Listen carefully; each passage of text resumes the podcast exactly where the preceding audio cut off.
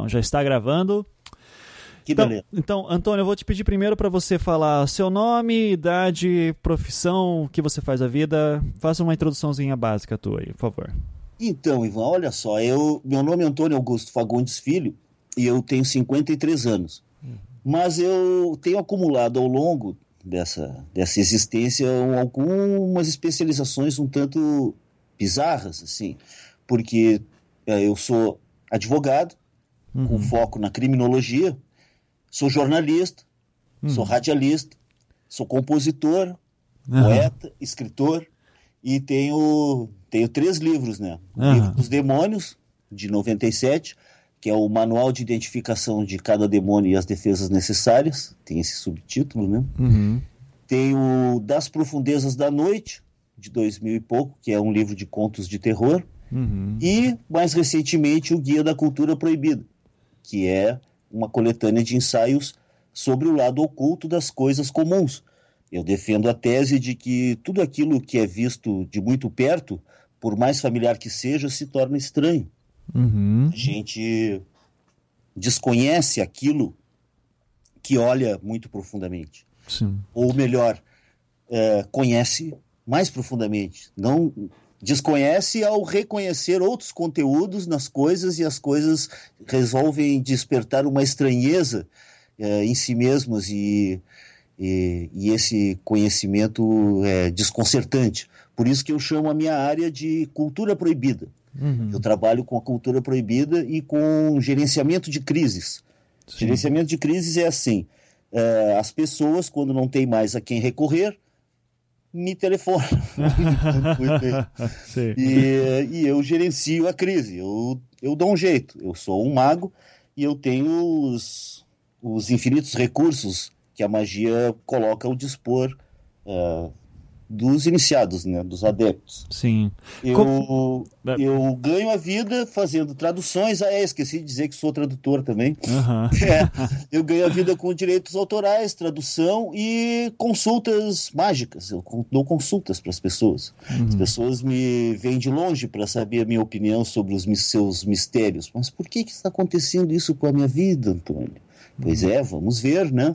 Uhum. E aí, por meio do tarô e de outras, eh, outras indicações mágicas, né, os astros e a- toda a percepção oculta, né? Uhum. que eu sou sensitivo, também esqueci de dizer isso. Além de toda essa qualificação técnica, eu sou vidente, Uhum. sou é, clarividente. Eu ouço coisas, vejo coisas e às vezes me transporto para universos paralelos.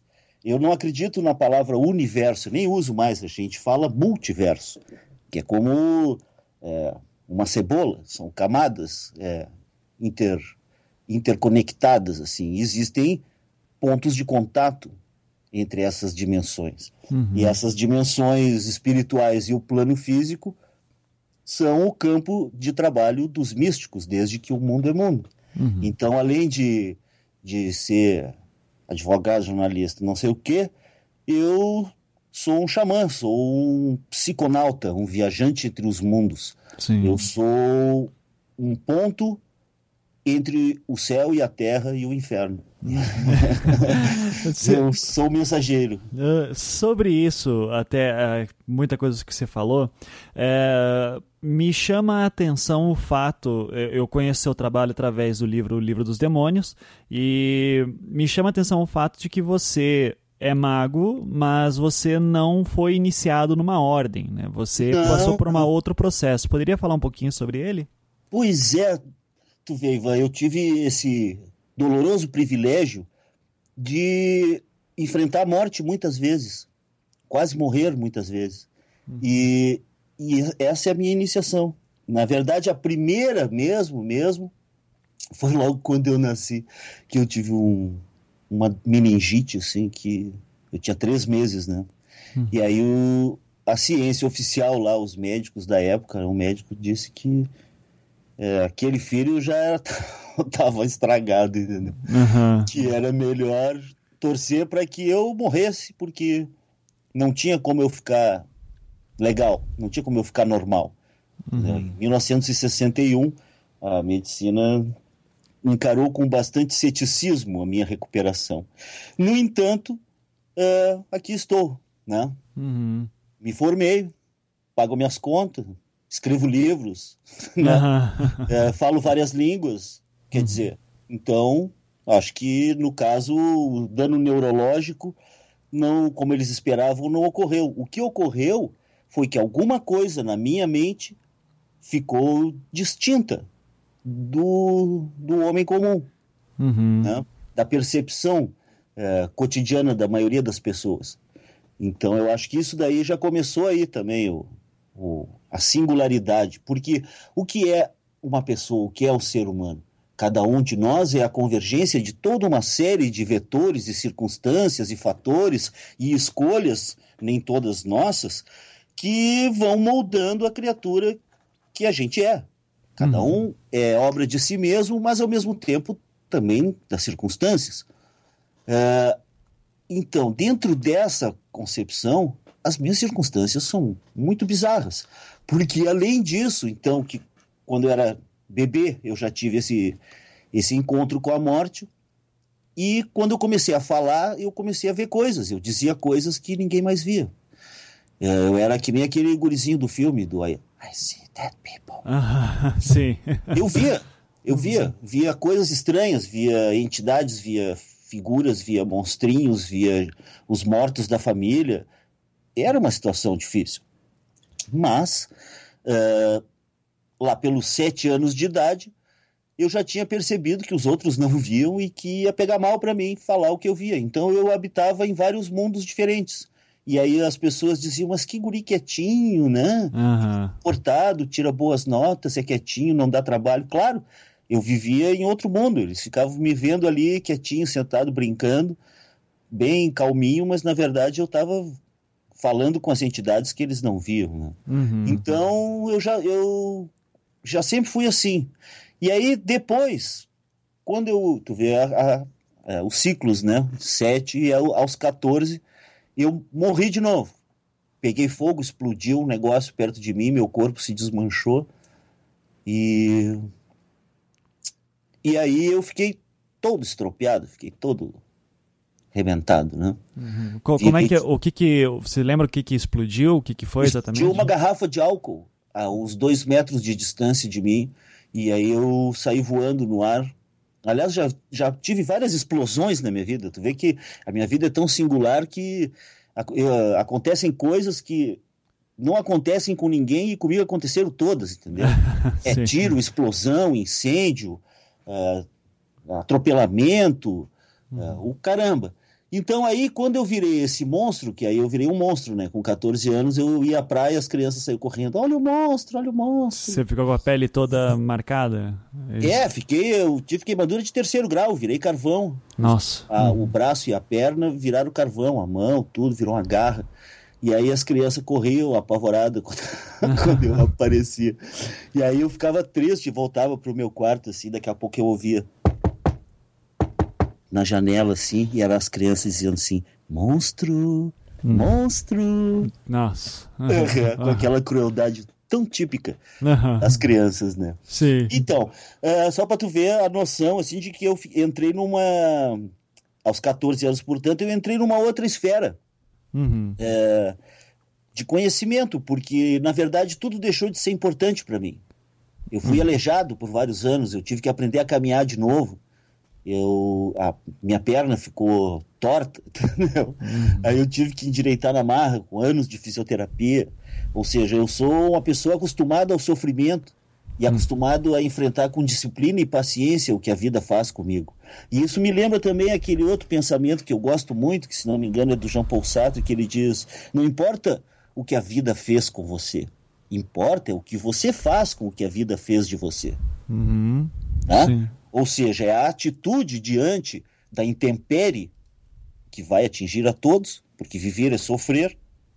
Né? Não uhum. existe ser humano que não tenha a sua cota de sofrimento, de problemas, de, uh, de injustiça, de solidão, daqueles momentos todos em que uh, são em que todos aprendemos o valor do conhecimento, porque é com o sofrimento que a gente cresce Uhum. Se não fosse, foi a melhor coisa que me aconteceu foi pegar fogo. Se não fosse isso, talvez eu fosse simplesmente um pensador jurídico, um cara uh, sem inquietações filosóficas. Mas, no entanto, naquela época eu olhei para o céu e não vi Deus e perguntei por quê?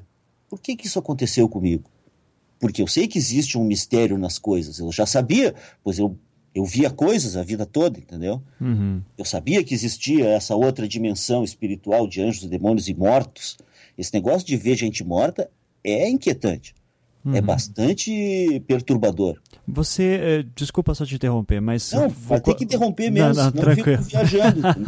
Porque tudo tem a ver com tudo e Sim. é um assunto meio circular. Não, tudo bem. Então fala aí. Não, fala. só, só pra gente poder, só, só pra poder ter conteúdo, né? Uhum. Uh, você diz então que via mortos, mas você chegou, Sim. teve, você lembra de alguma experiência que você teve certeza que, ok, isso que eu estou vendo é alguém morto, esse é o nome da pessoa, eu conheço alguém que conheceu ela.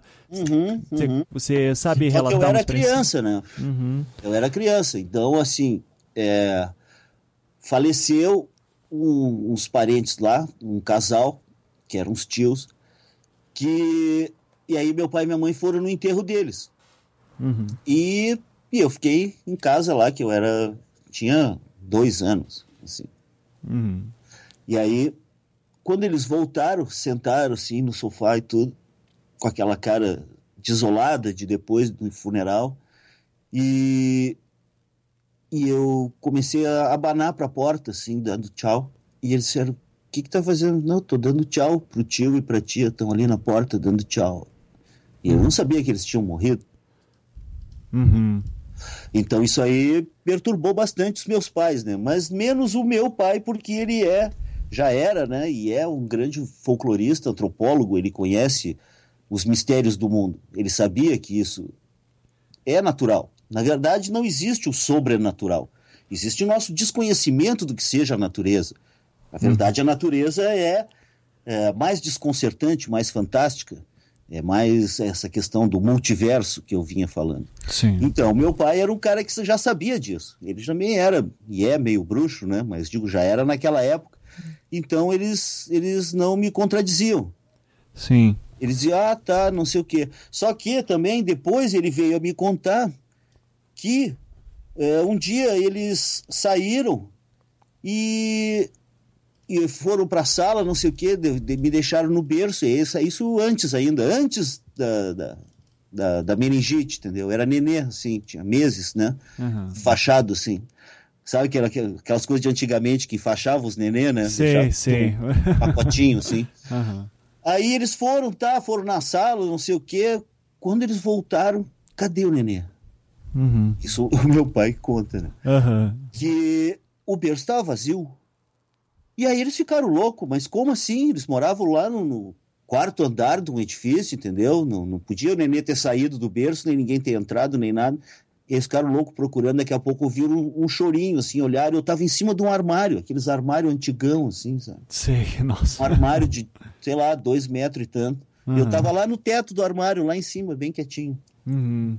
Uhum. Sim. Imagina se acontece isso com teu filho. Ah, Deus me livre. Tu ia ficar bastante perturbado. Eles claro. ficaram, compreensivelmente, né? Uhum. Mas aí, como eu disse, o treinamento do meu pai nessas ciências uh, ocultas e populares, e que antropologia, folclore, etnografia uh, e a magia, as ciências ocultas, se ligam muito de perto. Uhum. Porque todos são uh, produções do pensamento do inconsciente coletivo, do pensamento popular, que se referem às mesmas coisas.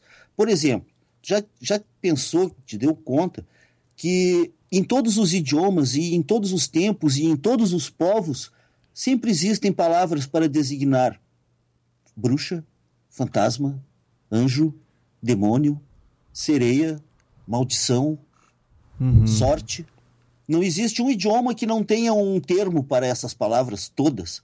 Ou seja, uh, essa concepção do mistério de uma forma natural é o ponto em comum que une toda a humanidade de todos os tempos. Sim. Todos nós temos essa sede de eternidade e, ao mesmo tempo, essa percepção fugaz do infinito em cada coisa. Quando o mistério nos atropela, entendeu? Sim, sim. O mistério atropela. Acontecem coisas sem explicação o tempo todo e apenas o resquício do positivismo é que faz as pessoas se apegarem, porque é preciso ter coragem de aceitar que tudo que nos ensinaram está errado. Uhum. Que o mundo não é como nos, disser, nos disseram e que nós não somos como nos disseram.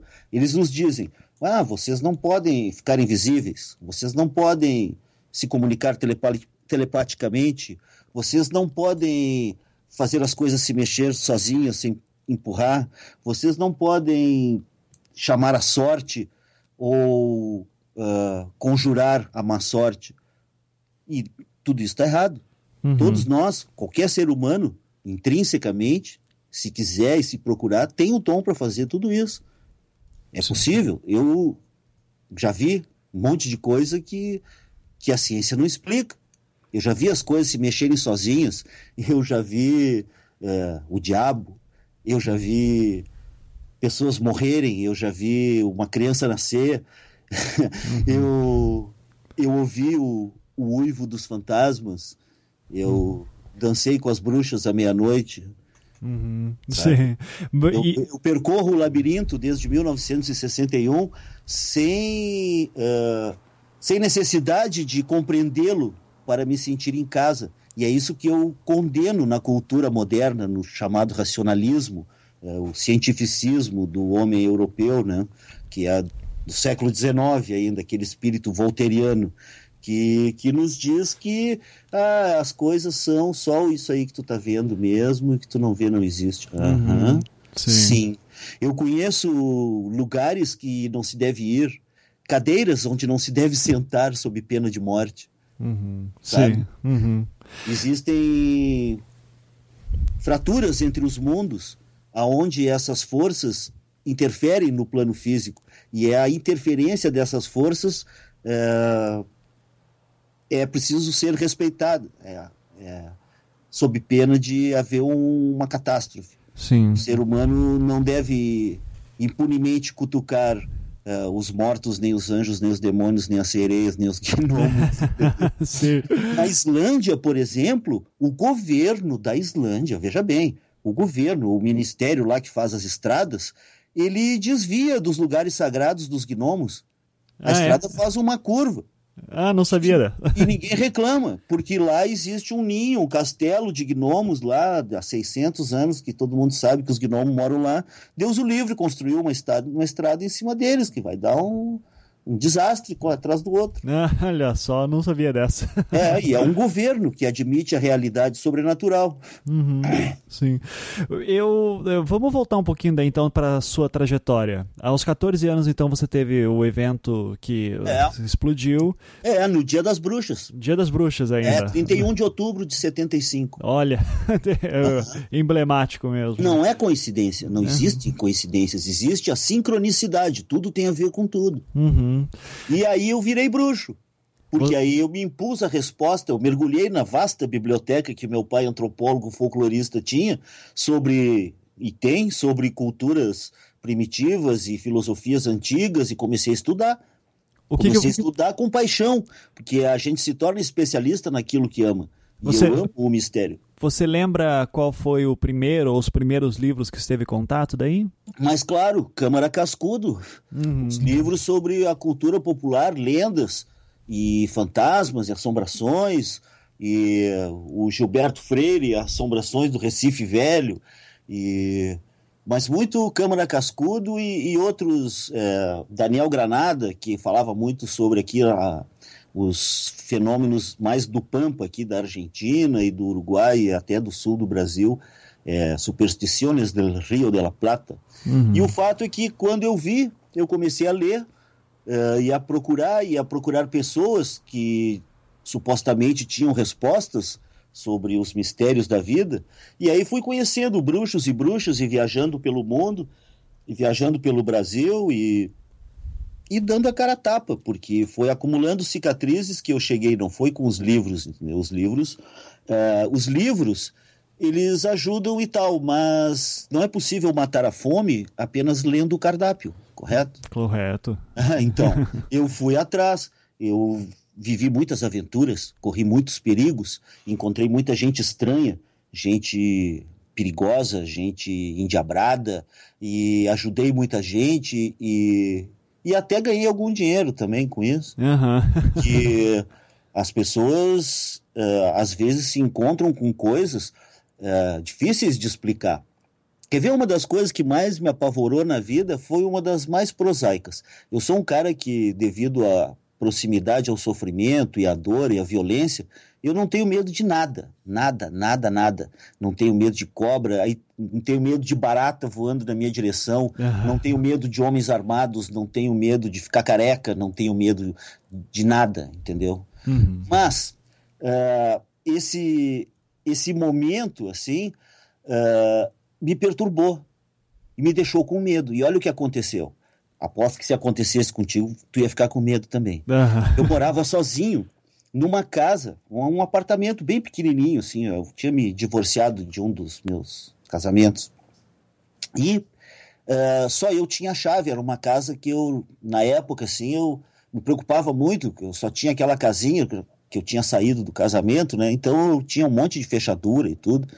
E isso, naturalmente que só eu tinha a chave, né? Uhum. E aí tá. E eu, e assim, confesso que eu nunca arrumava cama nessa época. Uhum. Né? Eu era um cara diferente. Eu era mais jovem, mais. É, né? Normal. Quando eu morei sozinho, eu nunca arrumava também. Tá. pois é. Então, nunca. Mas, tipo, nunca. E aí, cara, um dia, eu cheguei e aí, pá, abri aquelas fechaduras todas, tchac, tchac, tchac, tchac. Quando eu abri a porta, a cama tava arrumada, velho.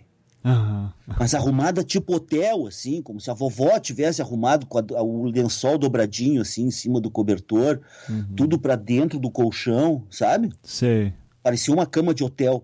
Cara, eu entrei assim, todo feliz, né? Nem pensando em nada, e quando eu vi aquilo, me deu um. Hã? Mas, hein?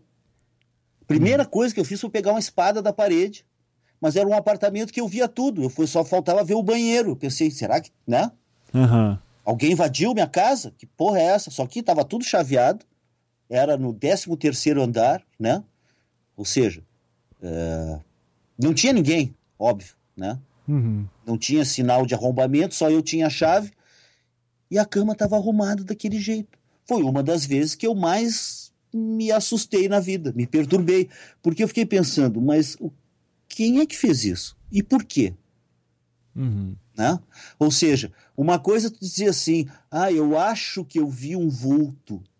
Sim. Ah, isso é uma coisa. Agora, tu tá olhando para a caneca de café e ela anda meio palmo para lá e meio palmo para cá na tua frente, uhum. sabe que tu não tomou LSD nem nada, né?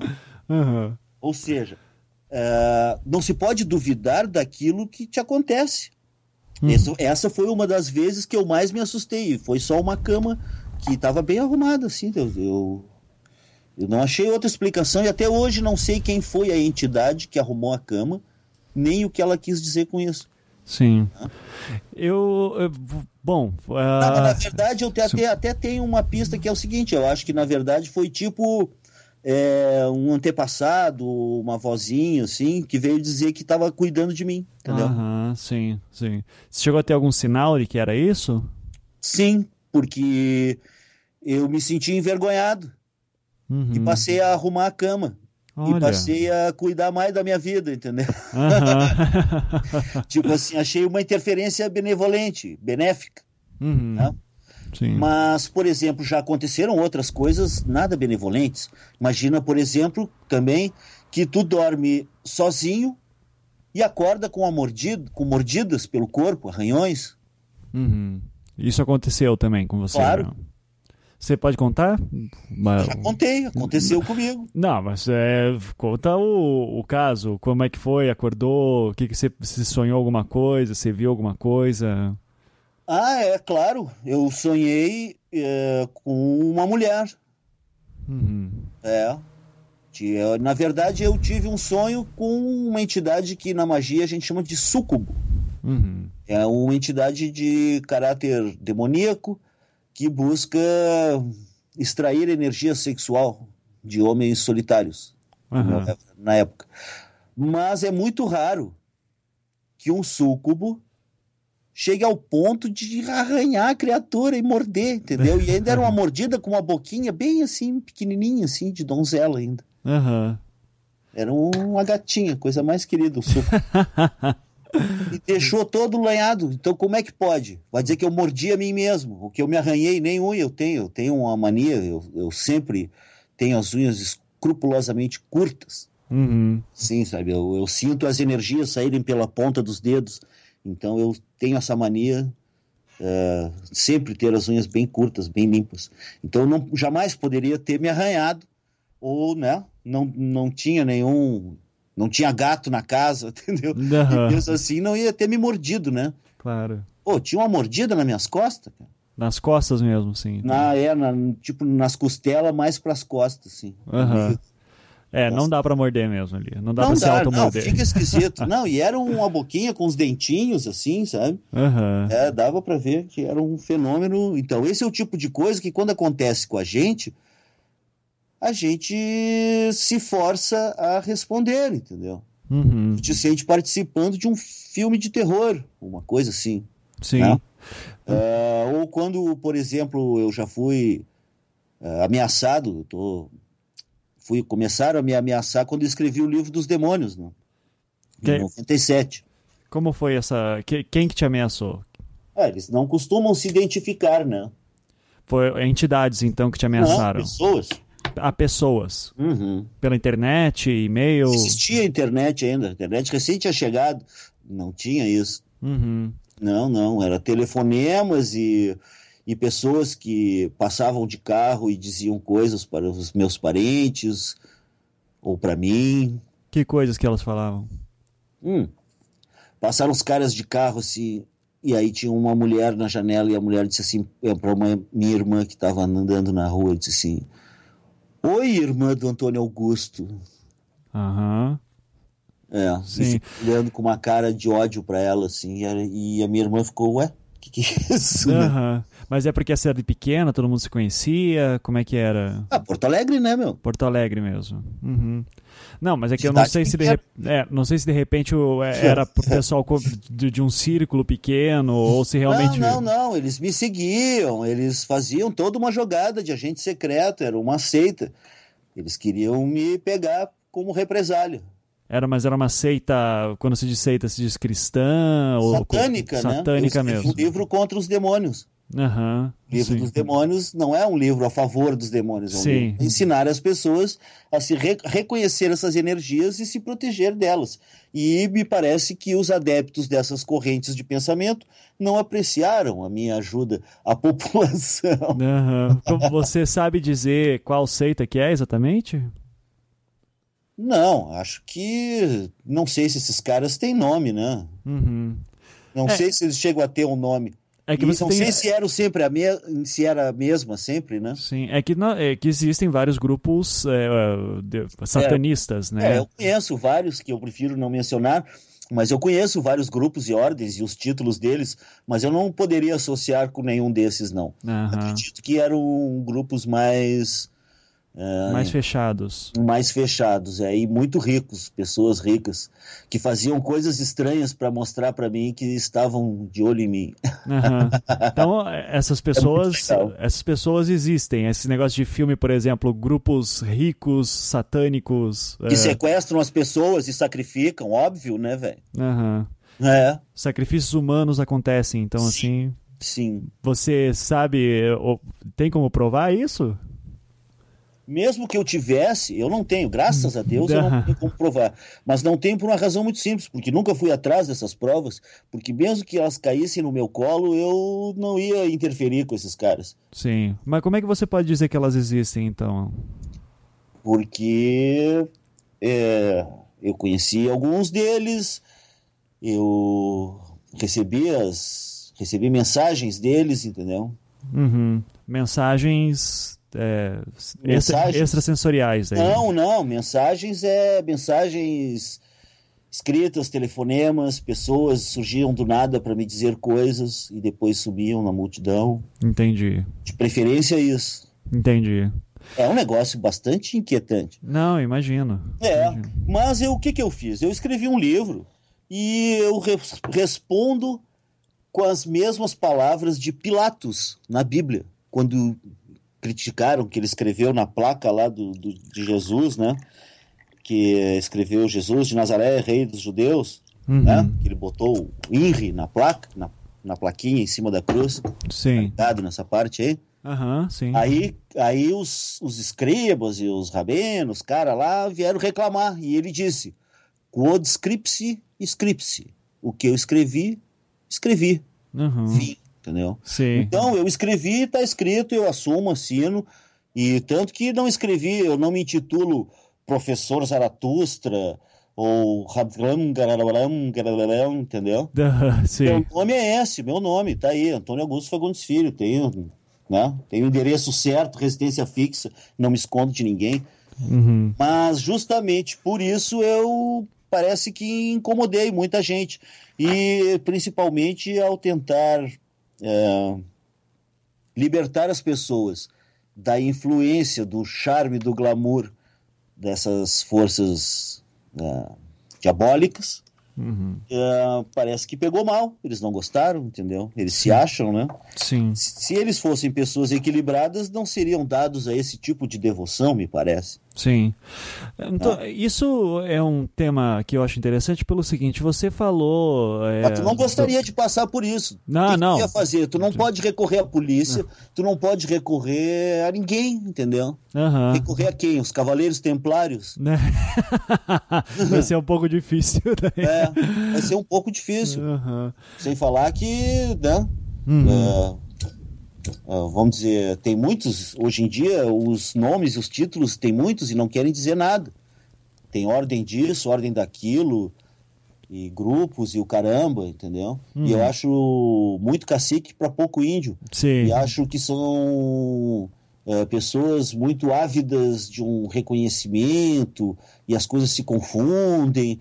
E eu, sabe, eu, para mim é, muitos desses grupos são como Rotary ou Lions do esoterismo. Sim. E eu simplesmente prefiro me manter à parte desses grupos. Aliás, na revista super interessante do mês passado, né? Uhum. Saiu um especial sobrenatural. Uhum. Não sei se chegou a ver. Não cheguei a ver. Então, mas...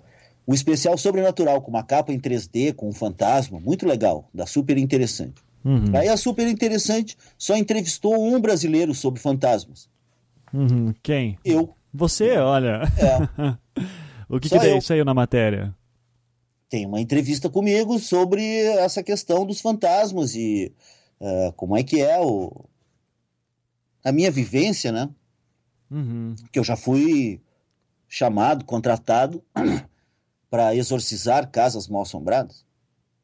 É mesmo? Você, você uh, tem, algum claro. ca... tem algum caso que você lembra, assim, de uma legal sim. de uma casa mal assombrada? Esse tipo de coisa a gente não esquece, né? Aham, uhum. sim. Conta uma história, então, sobre um exorcismo. Ah, então, olha só. Tinha um cara, um tiozinho muito sinistro, que era médico. Mas muito velho, muito idoso, daqueles assim do tempo antigo, e ele trabalhava com oftalmologia. Uhum. é numa cidade aí do Brasil.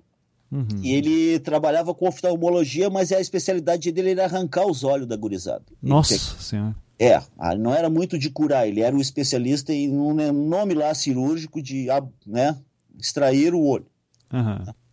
Enfim. Uh, então o tio tinha um vidro cheio de óleos boiando dentro do vidro, entendeu? Uhum.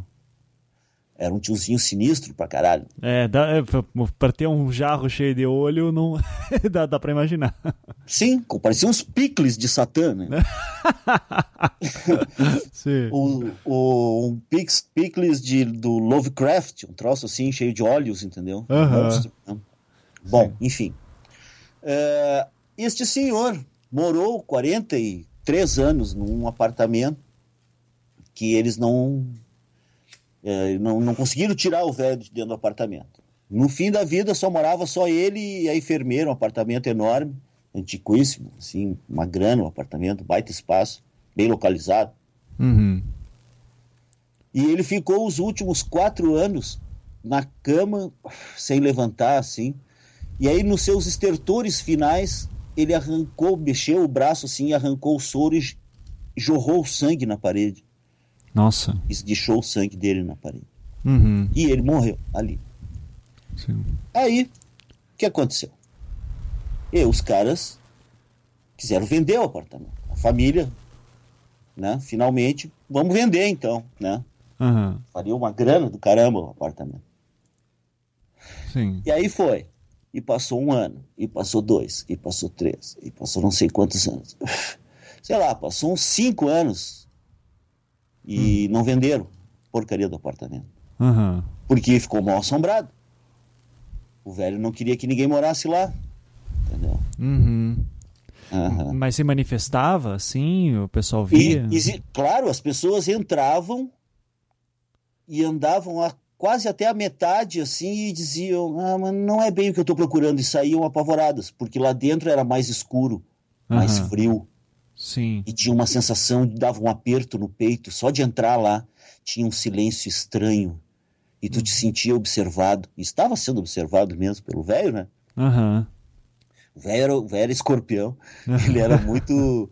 Tinha um poder pessoal muito grande, ele era muito determinado, entendeu? Aham. Muito apegado às suas coisas, ele amava aquele apartamento, ele brigou com todos os filhos para não vender e ainda, né? Deixou o sangue na parede. Putz, aí. Aí impregnou total, tomou Con- posse do apartamento. Consagrou, né?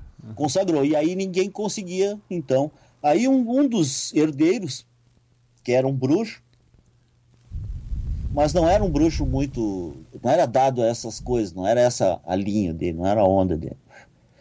E aí ele me chamou, o cara me conhecia e me perguntou: tá, olha aqui, tá assim, assado e tal. Tu acha que tu consegue dar um- ir lá ver qual é que é? Eu cheguei lá e vi o fantasma, né? Vi o velho de braço cruzado, assim, me olhando, indignado comigo já. Aham. Aí eu digo, não, tá, não tem problema. Tu tem, o que que tu tem dele? Ele, não, tem a carteira de médico. Eu digo, então tá, beleza.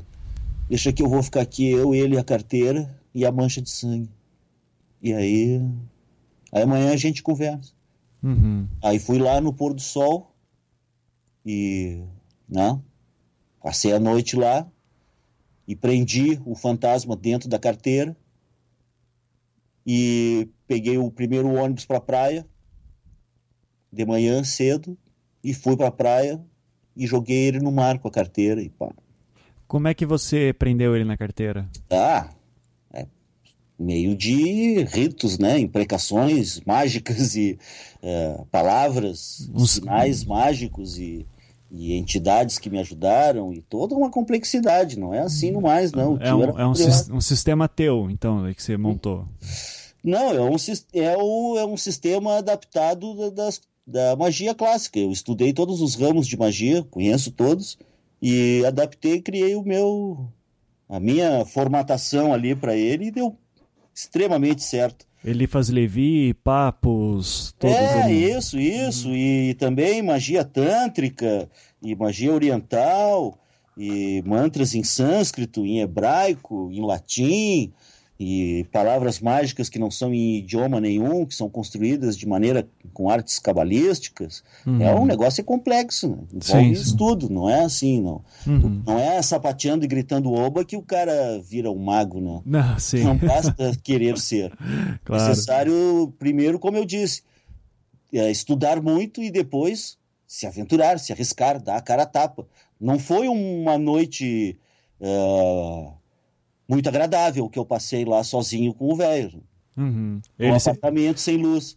ele chegou a lutar contra? Né? O que, que tu acha?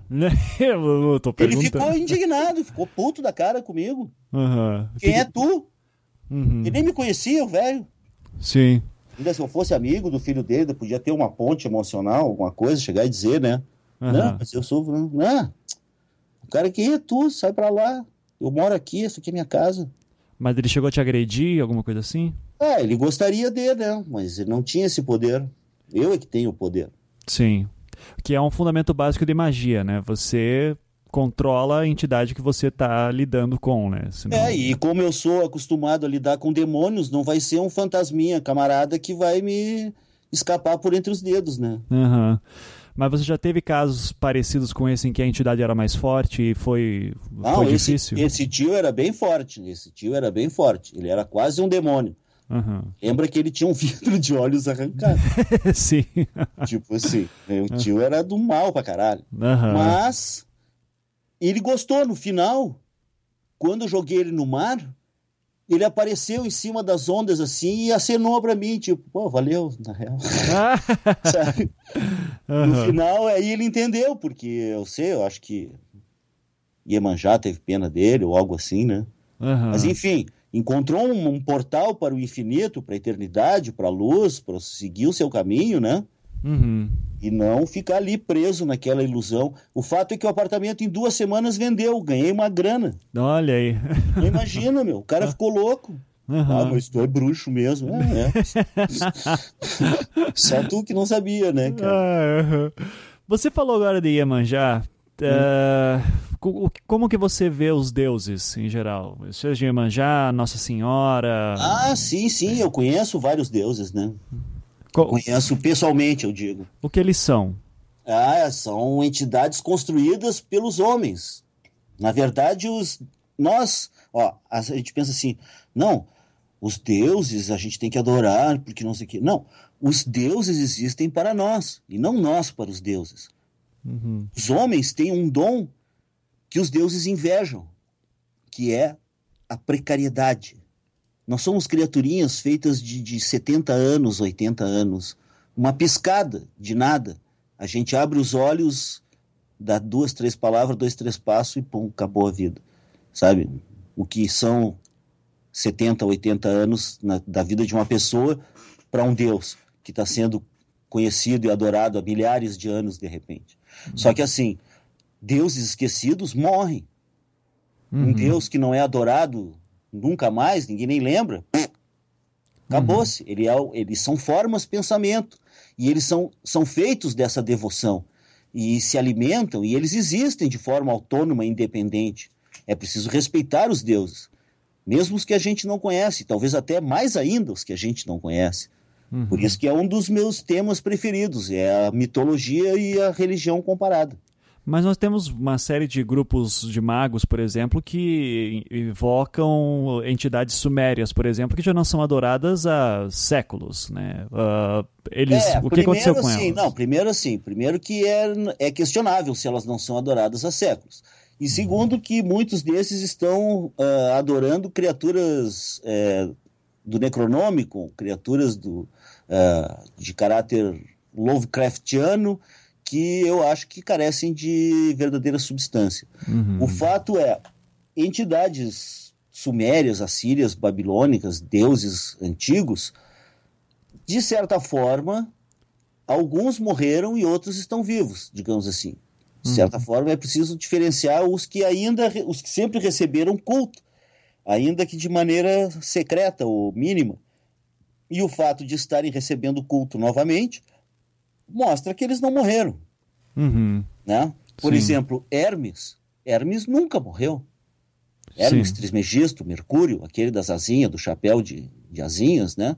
Uhum. Ele é, ele é o, o criador da matemática, da geometria, da linguagem, da música, da magia, de tudo. Até o tarô é chamado livro de Thoth. Uhum. E ele não morreu nunca. Nem Thoth, nem Hermes, nem Mercúrio. É a mesma entidade. Ele, eles têm sacerdotes e gerações e gerações. É, o ser humano redescobre as mesmas respostas porque as perguntas não variam. Uhum. É a morte, a solidão, o medo, o mal. Por exemplo, só existe uma questão importante.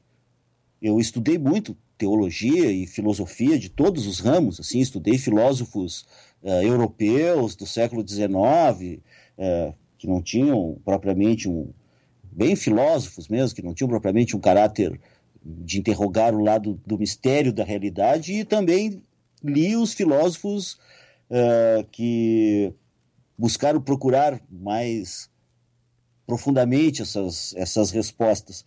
Mas só existe uma questão de todas essas perguntas e respostas, só existe um ramo da teologia que merece a nossa atenção, de todos os, os humanos, me parece, que é a chamada teodiceia.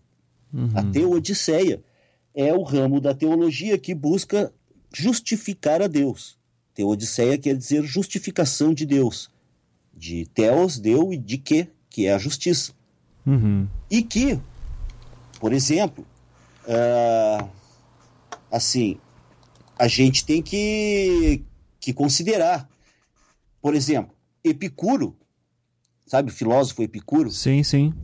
33, né, no ano 33, ele perguntou: Deus quer, pre... Deus quer evitar o mal, mas não pode? Então ele não é onipotente. Ah, ele pode, mas não quer? Então ele é malévolo. Uhum. Mas ele pode e quer? Então da onde vem o mal? Então ele nem quer e nem pode? Então por que, que a gente chama ele de Deus? Sim. Entendeu? Uhum. Essas são as questões. Essas são as únicas perguntas que me parece que a teologia tem a obrigação de responder, porque são as perguntas de todo ser humano. Uhum. Eu, enquanto, que nem disse o filósofo aquele, enquanto uma única criança chorar no escuro, a obra de Deus está imperfeita, está incorreta, está errada. Não Sim. sei como é que Deus dorme de noite. Entendeu? Sim, sim. Ah, mas só porque não sei o quê, porque ele é onipotente. É, então, responde lá pro Epicuro, Sim. né? Uhum. Pra criancinha que tem um câncer terminal, não sei o quê, como é que fica?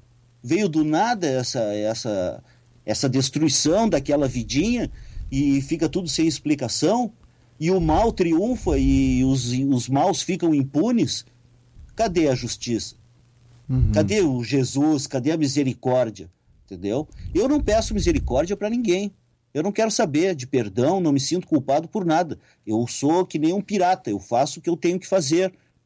E eu tenho a minha própria lei. E a minha lei é a minha consciência. Eu Hum. ajo com os outros como eu quero que ajam comigo. Mas Hum. também, se for para me defender, eu faço o mal alegremente e de forma requintada. Hã? Sim, sim. Claro, Claro. é preciso ser estar inteiro em tudo que se faz. E não, ah, eu vou ter que lutar. Não. Vamos lutar? Ótimo, que bom. Sim.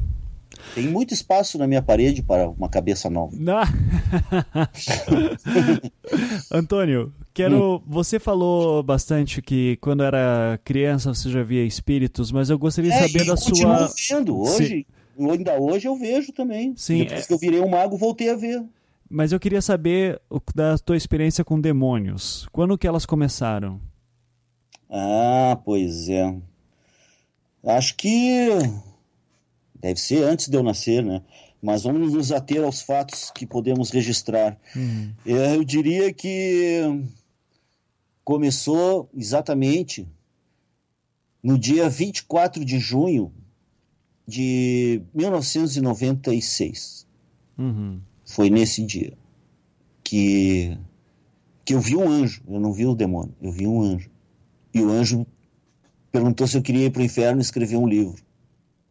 Que anjo que Aí era? fui. Hum?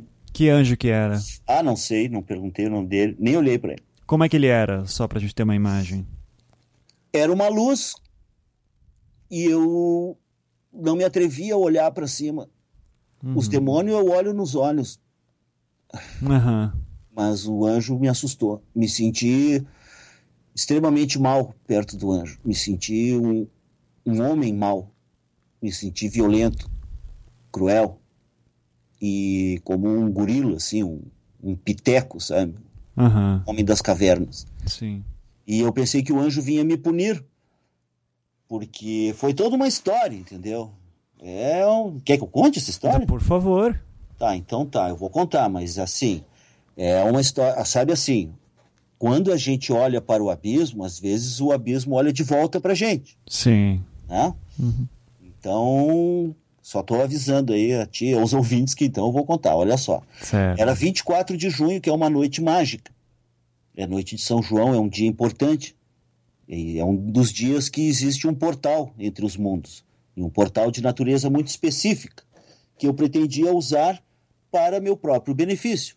Eu pretendia entrar em contato com as forças da luz e pedir perdão pelas coisas eventuais que eu me sentia culpado na época e tal, e pedir orientação para seguir em frente, aquela coisa, entendeu? Uhum.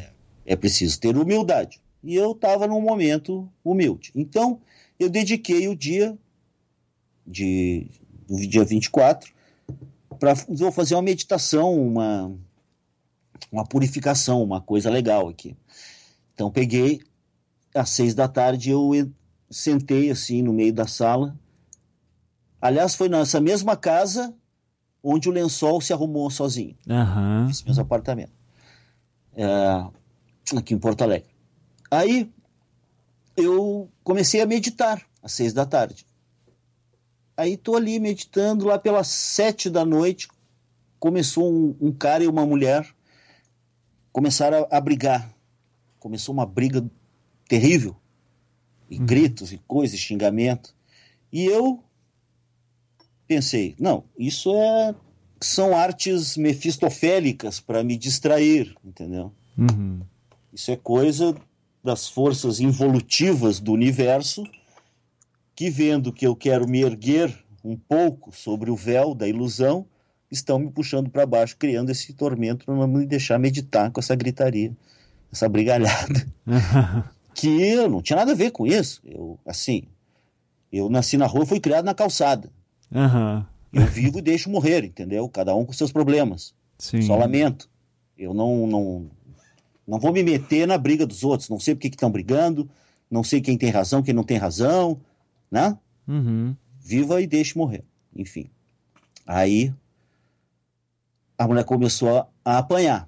O cara começou a bater nela. E eu ouvia os tapas. Puf, puf, puf. Agora tá, tá engrossando o caldo, né, cara? Uhum.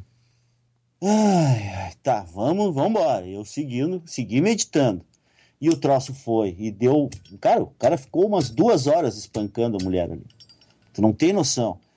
Já eram umas nove e tanto.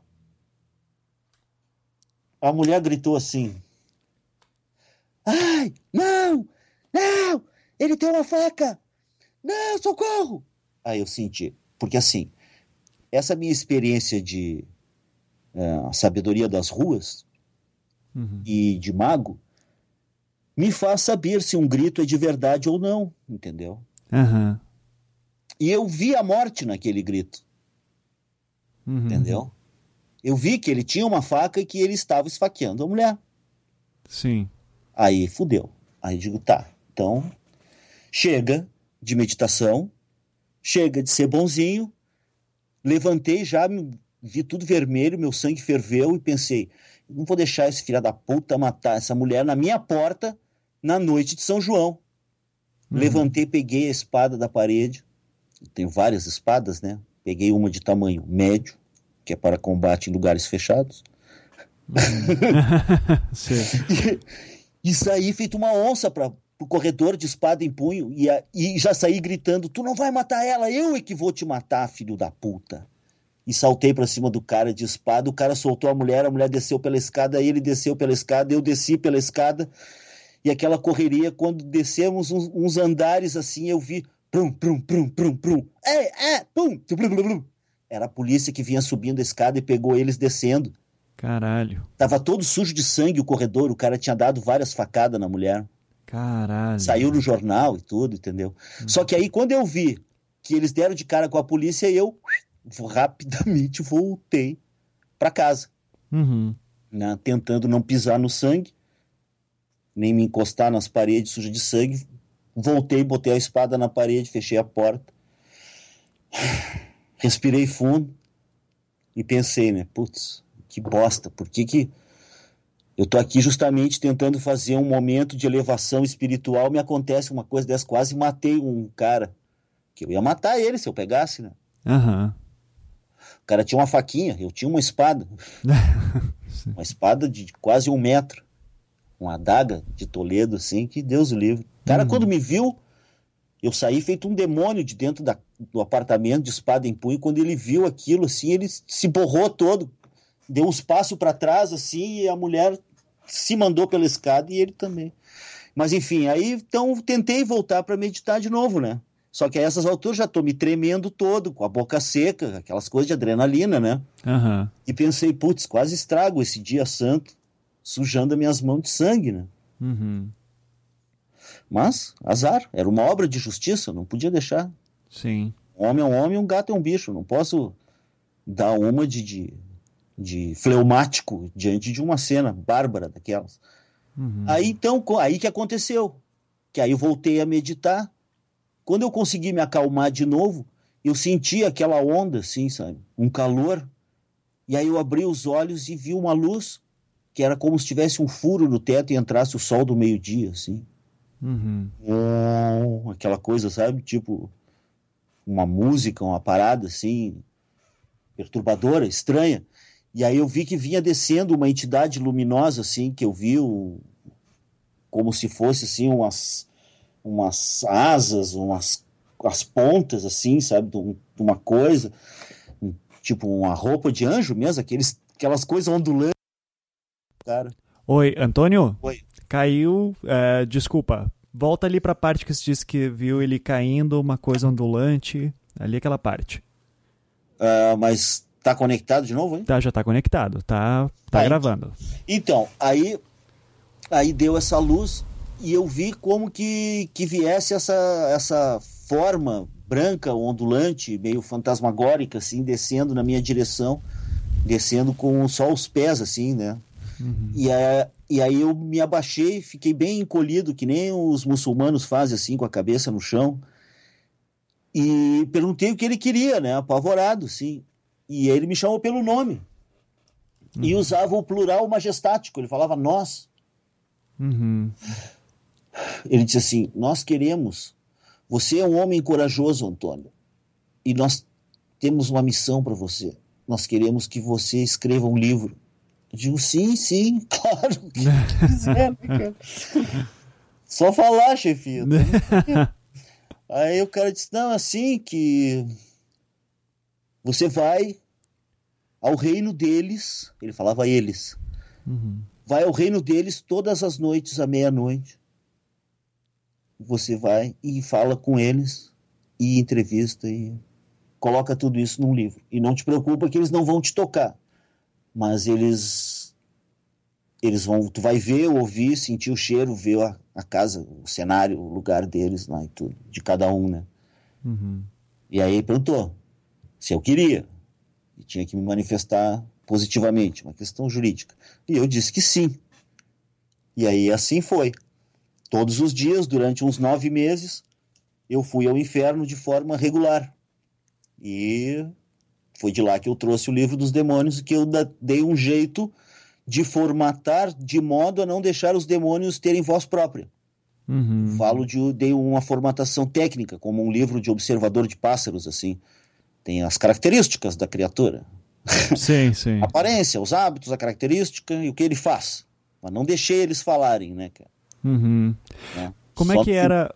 Como é que você era fisicamente, astralmente? Como astralmente, é que era? Então? toda noite eu, eu fazia a mesma coisa que eu estava fazendo na noite de São João. Eu sentava no mesmo lugar, em posição de lótus, fechava os olhos e daqui a pouco eu já estava lá. Quando eu via, eu estava lá.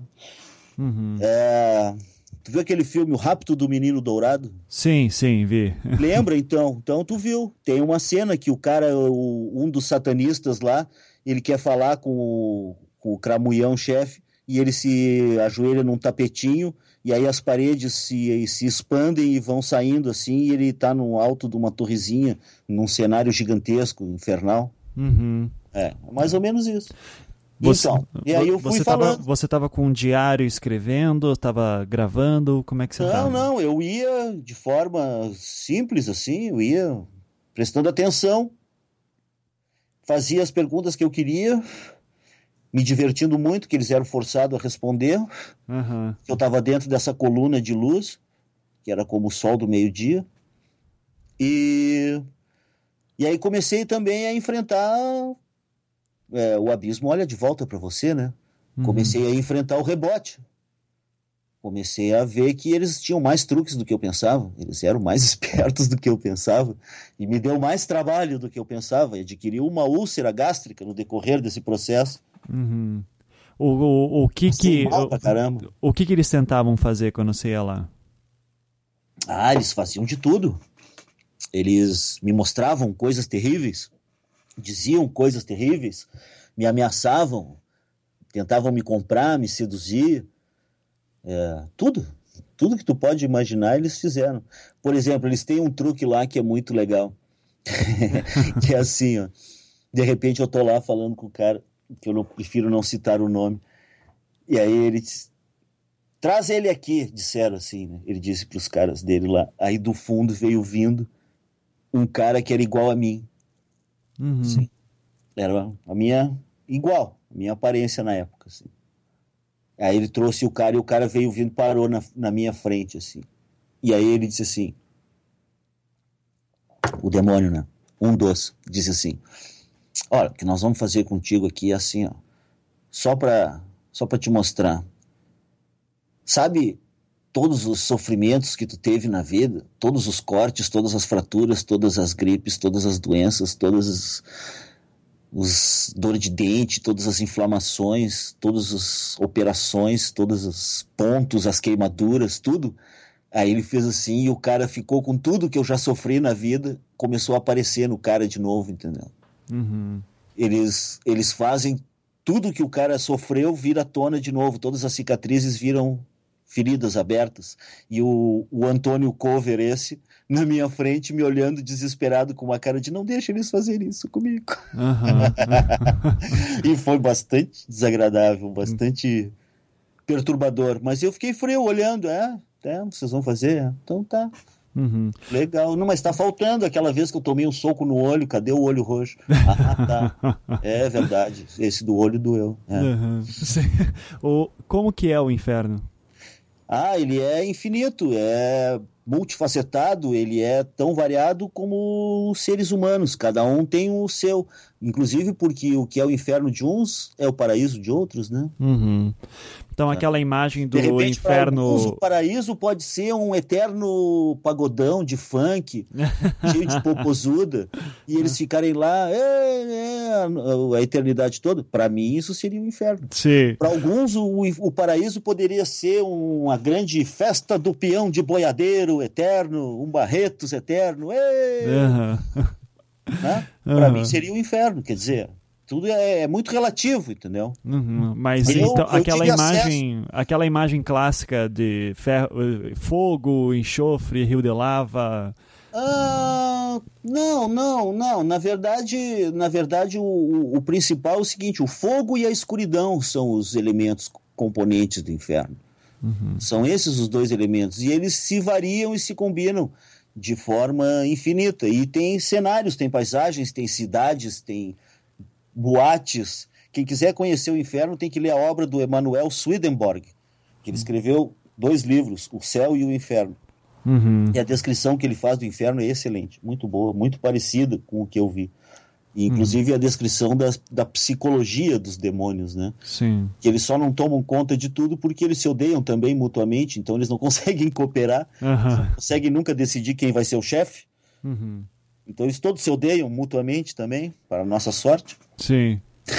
mas, mas, e tinham almas lá? Você chegou a ver claro. pessoas? Sim, Uhum. lógico. Pessoas escravizadas, pessoas condenadas, mas na verdade não são condenadas por ninguém. É, assim, o, o céu não tem portão com São Pedro e o inferno não tem grade feito um presídio. Uhum. Todos estão abertos, só que um é mais leve, mais iluminado, mais arejado, e o outro é mais pesado, denso, escuro e sufocante. Cada um vai para onde tem a ver, entendeu? Uhum. Ninguém não vai ter um velho barbudo que vai te submeter a um julgamento. Então, sei lá, eu vou querer o Sócrates como meu advogado, então. Sim.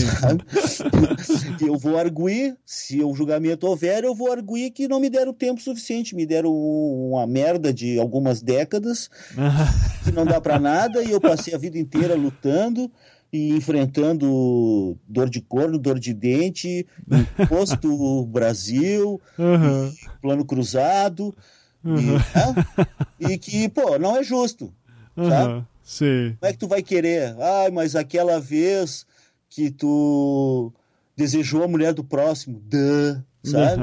Sim. Fala sério, né? Uhum. Eu, eu, eu, sinceramente, eu acho que todos nós somos deuses. Todos nós somos faíscas e centelhas desse, desse mesmo uh, ser, que é o ser único, que se multiplica. E por isso que eu não, não posso ser chamado de uh, satânico ou diabólico, não sei o quê, porque eu sou cheio de compaixão, entendeu? Eu gosto dos animais, eu não faço mal a ninguém, eu se eu puder evitar não mato ninguém, sabe? é? uhum. Eu, eu, já salvei a vida de muita gente, gente que eu nem conhecia, arrisquei a minha vida para salvar desconhecidos. Eu poderia até ser chamado de um tipo de até de cristão, entendeu? Uhum. No sentido de que eu respeito a vida e respeito o sofrimento. Eu, eu, eu tô com o Shakespeare, aliás, com o Romeu, quando ele diz que ri das cicatrizes aquele que nunca sofreu uma ferida. E é isso que eu faço. Eu uhum. sou irmão dos que sofrem. Sim. Eu conheço o sofrimento. Eu sou um pai, eu sou um, filho, eu sou um profissional, é, eu sou um pensador da minha era. Cada uma dessas condições traz desafios e traz uma carga de responsabilidade. E é isso que eu, que eu trabalho. Eu sou. É, eu sou um xamã, um, um, xamã daqueles do tempo antigo, entendeu? Uhum. Assim, não, não, não fazem mais xamãs como eu porque o tipo de treinamento que se fazia foi abolido. Uhum. Sim.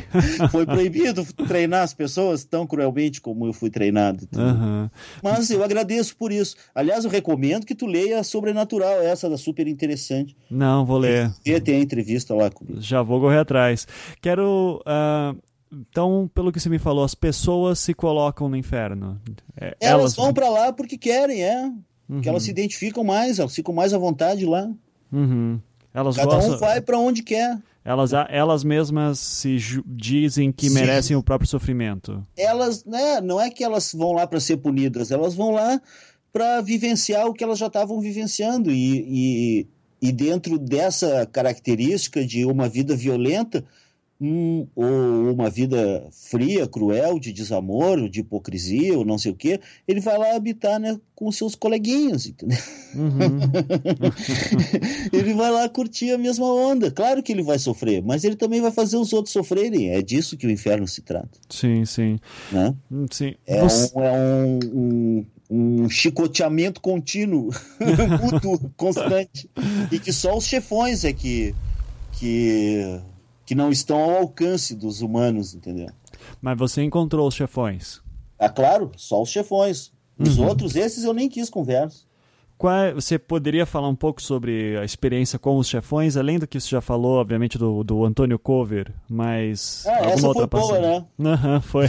Ele gritava e chorava e pedia socorro para mim. Fazia parte do jogo psicológico, né? Para me desequilibrar. Diabo é o pai da mentira. É o né? pai da mentira, exatamente. É. Mas você Mas... quase caiu em alguma. Você é se sentiu claro, tentado? Claro, claro. Uhum. Uhum. É, Eu por... falei com a Lilith, né? Uhum. A Lilith é, a força feminina, é, do poder feminino hostil uhum. ao, ao homem e hostil à vida, hostil ao universo. Ela quer se consumir num, num gozo feroz e, e estéril. Uhum. Ela, não, ela não faz amor. Ela é a mestra do desejo, da luxúria, da perdição, uhum. do gozo que não satisfaz. Sim. E ela toma todas as formas do desejo de cada um de nós, ela sabe que tipo de mulher cada um gosta, que tipo de prazer cada um gosta, que tipo de coisa cada um gosta.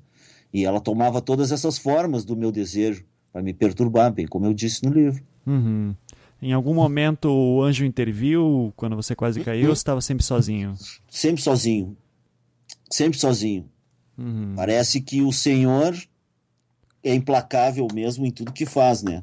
Porque até essa missão que ele me deu foi uma missão insalubre pra caramba. Uhum. Quase me ferrei. Não vi anjo nenhum. A única coisa é que eles me protegeram das consequências de escrever o livro. Uhum. E foi isso, que eu não senti medo das ameaças que eu recebi e que até hoje ainda recebo, eventualmente, entendeu? Mas você Anto... vai morrer. Ah, você vai morrer, né? Uhum, só que tu vai antes. Antônio, você falou agora do Senhor, né? Mas você agora há pouco também falou sobre deuses que nós criamos, é. uh, que o homem é um deus. É que eu sou panteísta, entendeu? Todos esses deuses, para mim, são como dedos de uma mesma mão. e esse grande ser com S maiúsculo, que é o único, o ser universal. Eu não acredito no velho barbudo, o Deus, o Senhor, aquele, o Senhor de Israel, o, o Adonai, o Yahvé, não sei o que, entendeu? O Senhor. Não, eu acredito que existe uma inteligência na vida e que a vida, a natureza, a luz são todos formas desse mesmo ser, do qual nós também somos forma. E uhum. tudo, todo esse processo ilusório é só um, um, uma parte do organismo desse ser. O nosso sofrimento, nossa vida, nossa morte, nossos amores, nossas dúvidas são parte integrante desse grande ser cósmico que é incompreensível para o homem, mas que os cabalistas chamavam de Adam Kadmon, é o homem universal. Sim. E que é o grande ser. Na verdade, eu já, até já disse a minha posição, eu sou panteísta, essa é a minha religião. Uhum. Para mim, tudo é sagrado, tudo é, tudo é parte desse mesmo Deus, que é um Deus-deusa. Quando eu digo Deus, é por uma questão de comodidade de conceito, mas não se pense que eu falo de um, uma entidade masculina, pelo amor de Deus. Né? Sim, mas Deus. Quando, quando, você diz isso, você também considera, por exemplo, um assassino estuprador de crianças, ele também é Deus?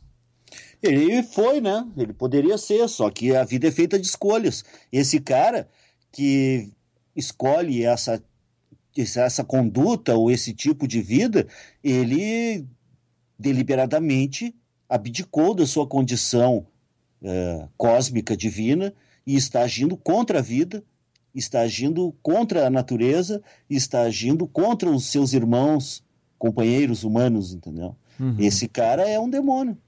Sim. Existem, existem pessoas que alguns chamam, que eu acho muito interessante essa definição, chamam de psicofantas. Pessoas que não são mais pessoas.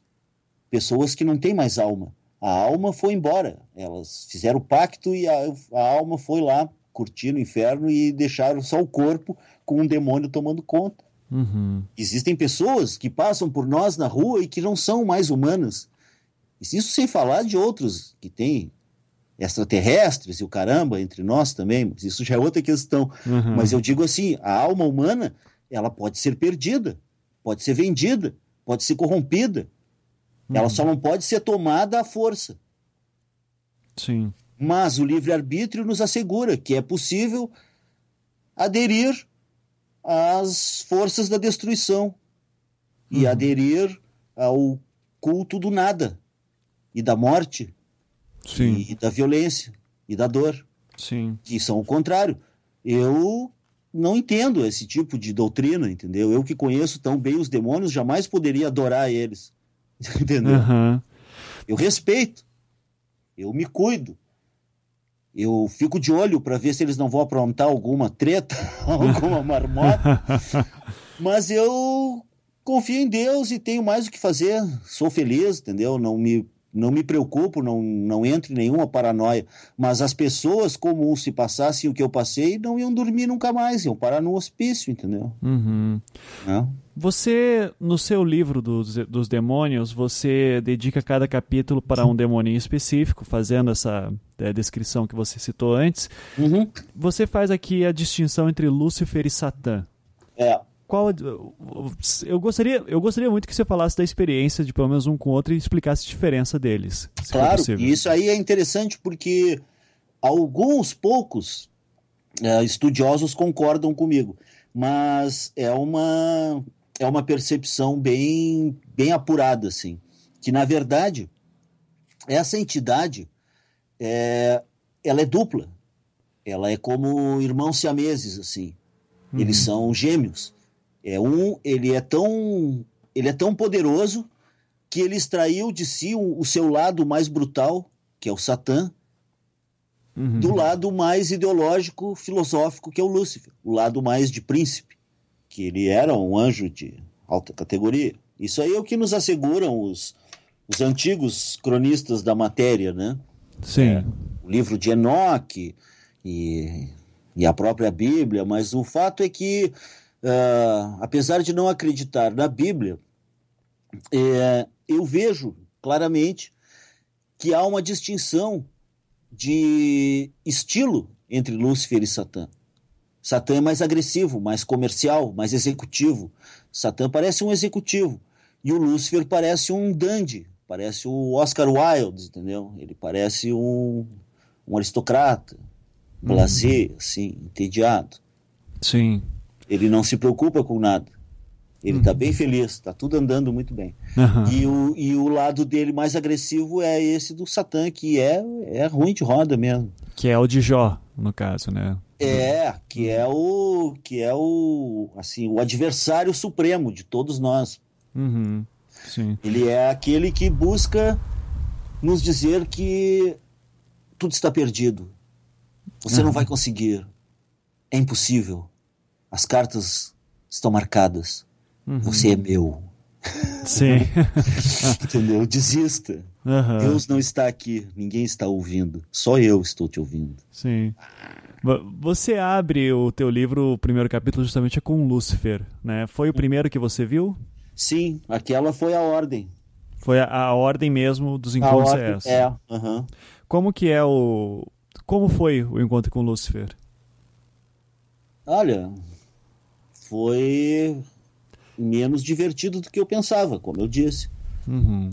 É, foi um confronto desagradável que a gente sempre tem quando se confronta com uma inteligência superior. Eu não sou dos mais lerdos, nunca fui tido por tacanho ou limitado, pelo contrário. Apesar de apresentar umas, uh, umas propostas de pensamento um tanto ousadas, as pessoas consideram que eu sou articulado. Uhum. Mas, perto desse senhor, perto desse cidadão, eu me senti uma besta, porque o cara é rápido. Você pode descrever, eu, eu, eu sei que é um assunto complicado, né? Você até prefere não, não citar nome em alguns momentos, mas é. se você pudesse é porque de, se eu ficar falando, eu vou chamar os caras, entendeu? Ah, entendo. E, eles, assim, diria que tu pode falar o nome deles, tudo bem. Mas se eu falar, eles vão dizer, hã? Antônio? Aham. Uhum. Quê?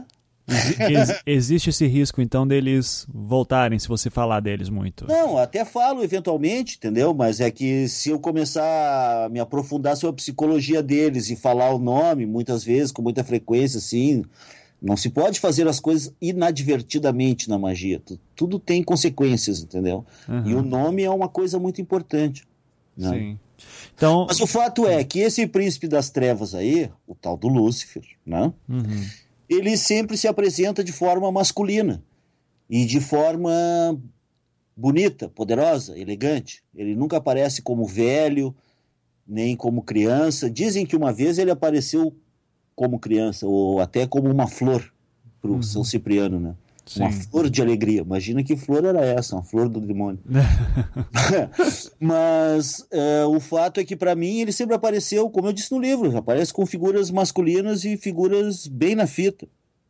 Homens uhum. jovens, bonitões, assim. Apareceu de Marcello Mastroianni, de Elvis Presley, de, sabe, de, de é, Alain Delon, uhum. aquelas coisas. E apareceu, como eu disse também no livro, apareceu até como eu. Uhum. Melhorado, assim. Notavelmente Sim. embelezado. Sim. Tipo assim, eu. Veja, você poderia ser assim. Ele tentou te tentar, então. Claro, todos, uhum. né? Sim, só que e, alguns apelaram para violência, né? Não, não, é. A violência, mas sempre tem uma tentativa, assim, vai que cola. Uhum. Eles, eles sempre se puxam para tentar descobrir o que que tu gostaria, o que que tu precisa. Só que eu não sou criança.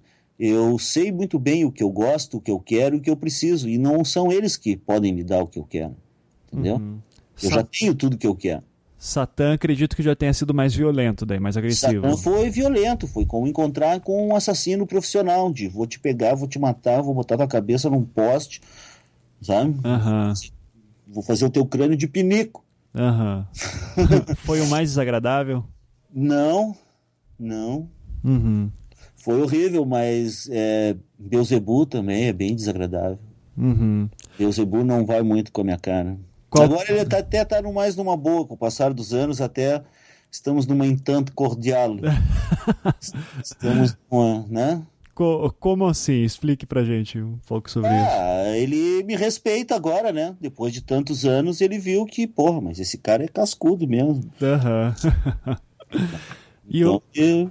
não me enche mais o saco. O que, que você pode me falar de cheiros?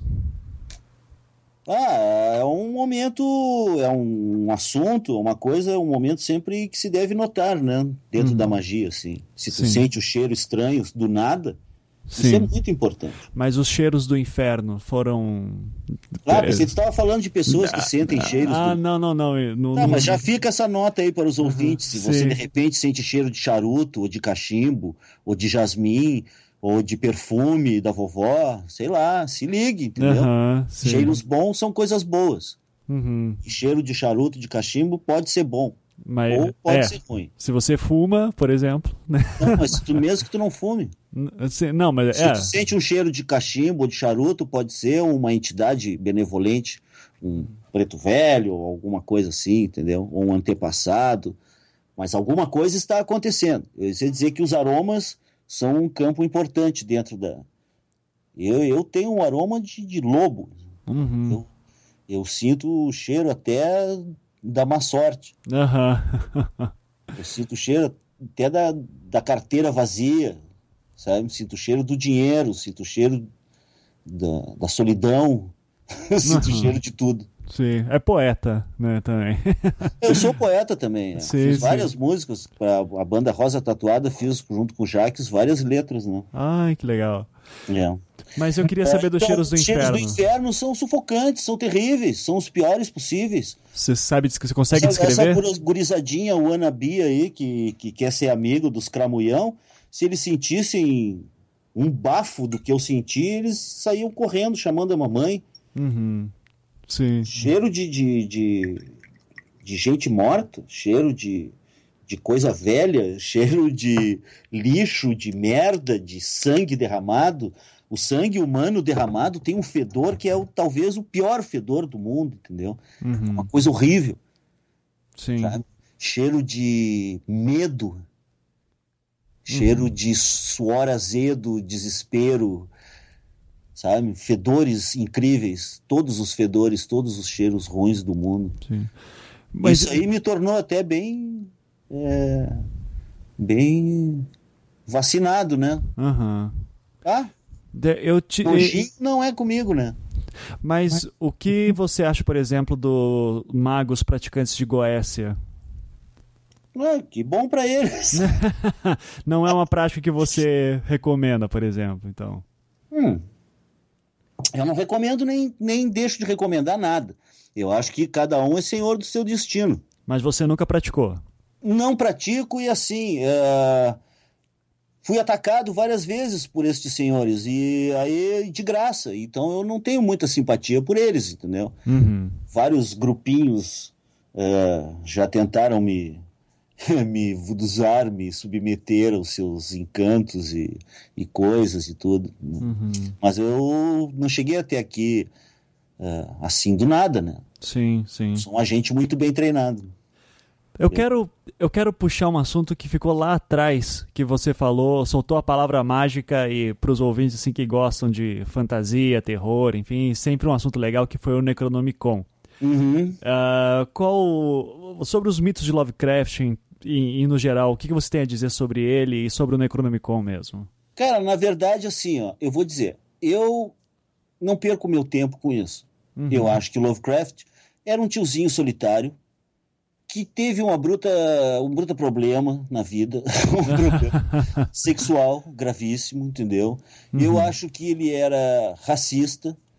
Sim. Acho que tem alguma coisa importante no fato de não ter mulher nas histórias dele, não ter sexo, não ter mulher, não tem amor, não tem entendeu? Uhum. E ele é extremamente descritivo, descritivo, descritivo, mas na verdade ele não, né, não chega ao ponto. Uhum. Eu prefiro o Edgar Allan Poe e, e prefiro outras, outras histórias mais uh, estimulantes.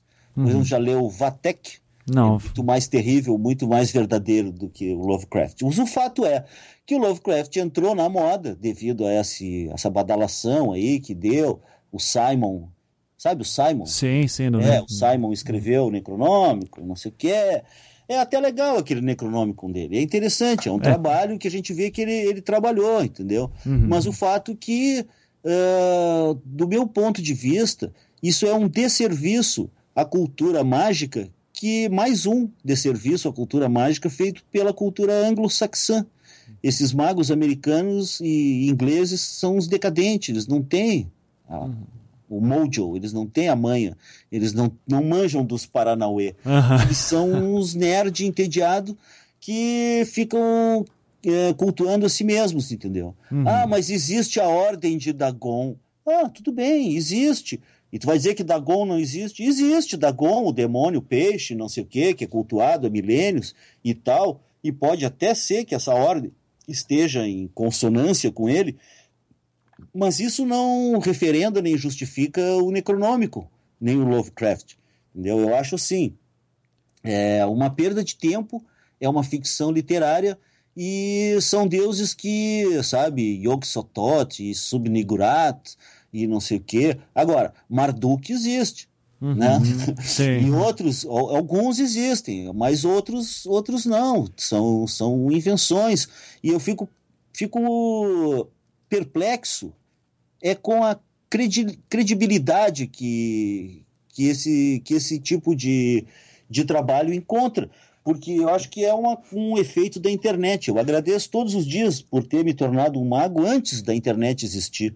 Uhum. Eu, eu já tinha minha própria internet na minha biblioteca oculta. Uhum. eu, eu, eu não preciso uh, da Wikipédia para me dizer o, quem são os caras ou quem é não sei quem. É, eu, né, eu acho que não é por aí. E a, a, a, o imediatismo é, da internet é, confunde, faz a gurizada achar que tudo que está na internet é verdade. Não é. Sim, mas é, é, que nós temos. Existem muitos grupos ocultistas, por exemplo, que entendem, por exemplo, o pessoal da linha da magia do caos, né? Acredita que, assim como você disse, deuses são criações humanas é, e os, os, é, as entidades Lovecraftianas, assim, a partir do momento que elas começam a ganhar muita força no imaginário, elas podem ser é, referenciadas em um ritual para qualquer coisa. Você... É, podem, podem, uhum. claro. Mas, é, por exemplo, uma coisa é, é uma entidade que é dos anos 30, uhum. 1930 e poucos, entendeu? Que, que, que veio à luz, digamos assim. Outra coisa é tu pegar as entidades lá do Grimório Verum. Sim. Pega lá o demônio chamado Sergulat. Uhum. Né? Já ouviu falar nesse cara?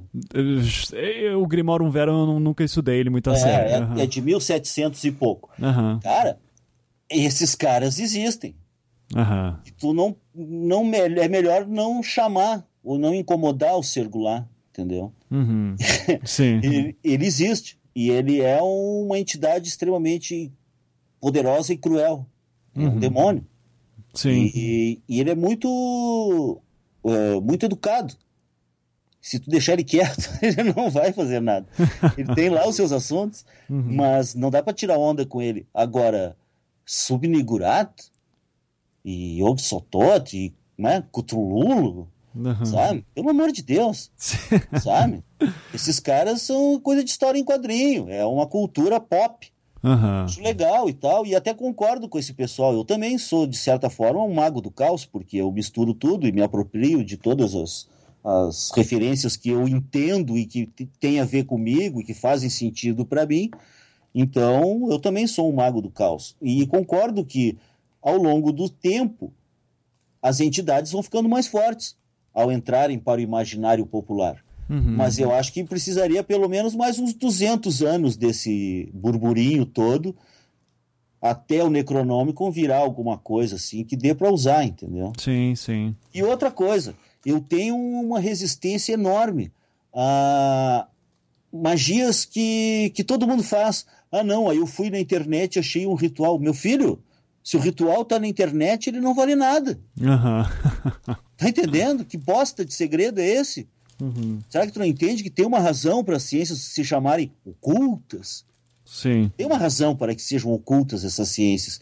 Então significa que se tu precisar de um ritual ou de um encantamento e tu estiver no caminho das ciências ocultas, você, por si mesmo, irá entender e encontrar o que precisa para construir o que precisa e fazer o ritual que precisa. Decoração. Uhum. A magia é de, de dentro para fora. Uhum. Mas é... existem muitos rituais que estão na internet, só que tem linguagem cifrada. O Crowley adorava fazer isso, por exemplo, né? É, mas o Crowley também, a maioria dos rituais dele tem, tem armadilhas, tem bombas relógio, tem, tem minas terrestres. Que só os iniciados daí entendem, é, né? Exatamente. Se a pessoa seguir ao pé da letra e fizer tudo que tá ali, tá fudido, entendeu? Uhum. Aí, às vezes, tu tá lendo um negócio ali do Crowley e diz, bah, meu Deus, ele diz que, o, que esse essa criatura é um anjo e é um baita de um demônio, uhum. sabe? Diz que essa criatura vai fazer não sei o que e tu sabe que a criatura faz é o contrário. Então o Crowley tinha um lance assim de querer detonar a gurizada. Ele não era bonzinho. Uhum. Ele era um baita de um cretino. Sim. Ele é. vivia de enganar os outros, de, de, tirar o dinheiro de todo mundo, deixava a mulher com o filho pequeno para trás. Uhum. Né? As Sim. pessoas deixou um rastro de, de demências e suicídios devido ao influxo que ele despertou na vida das pessoas.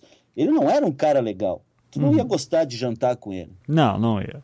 Não ia. Não. E tu não ia querer passar o fim de semana com ele na tua casa de praia. Não, eu até, eu até ia falar, até jantar vai, porque eu realmente acho ele fascinante, mas acho que passar mais do que um dia com ele já seria demais mesmo. É. Acho que só o Fernando Pessoa que aguentou isso.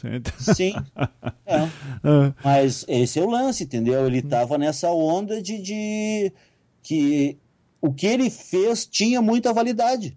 Uhum. E aí eu acho que talvez a partir disso ele também resolveu achar que, bom, já que eu dei essa contribuição, eu sou o cara mesmo, vou fazer o que eu quiser. Uhum. Isso aí já me justificou, entendeu? De certa forma, ele ah, acho que ele tinha razão. Uhum.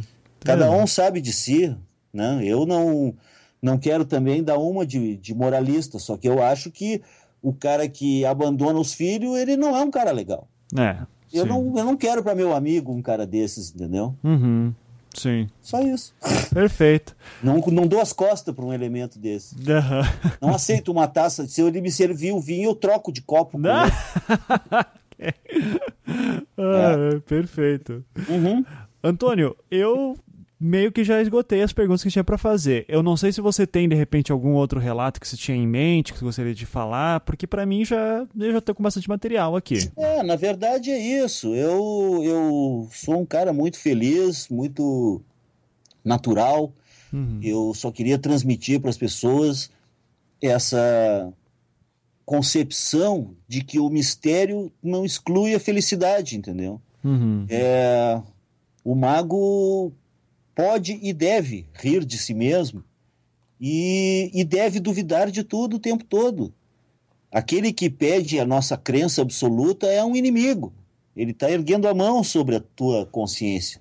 Então, assim, sabe, vamos ser mais livres e mais sinceros é, uns com os outros.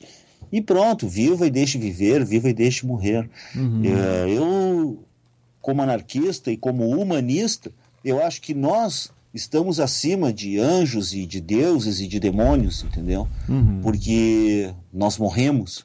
Sim. E, e, isso torna irrecuperável o movimento do nosso livre-arbítrio. E anjos e demônios e deuses respeitam isso.